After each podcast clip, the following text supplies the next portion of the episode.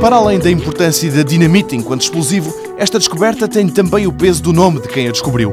José Luís Lousada, professor na Universidade do Alto Douro e Trás-os-Montes, conta que Alfred Nobel, como às vezes acontece com os cientistas, ficou com um amargo de boca com aquilo em que a dinamite se tornou. Muitas das vezes o, investigador, quando investiga qualquer invento, muitas vezes é num sentido completamente diferente daquele que depois esse mesmo invento vai ter no futuro. Quando o Sr. Nobel descobriu a dinamite, o, seu objetivo não era criar uma arma de destruição massiva, não é? Quer dizer, antes, pelo contrário, arranjar uma ferramenta que ajudasse o trabalho dos mineiros e por isso era um, um invento extremamente positivo, até extremamente humanitário.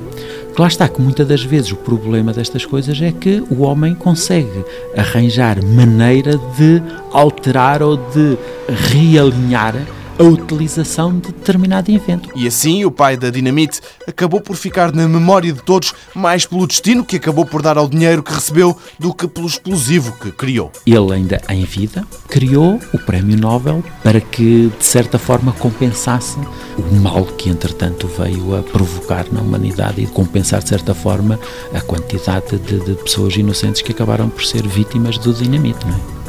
Porque ele ainda recolheu muitos dos louros económicos, o retorno económico da, da, da, sua invenção. Ele ficou com uma fortuna, deves imaginar, colossal, é?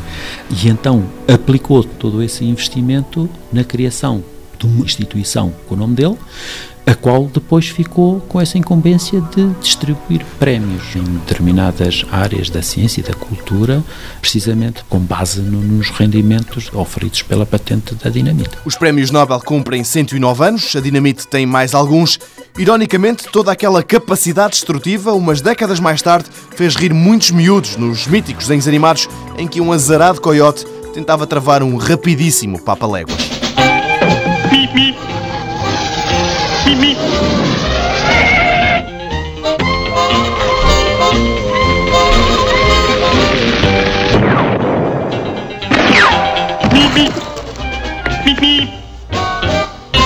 Mundo Novo, um programa do Concurso Nacional de Inovação BSTSF.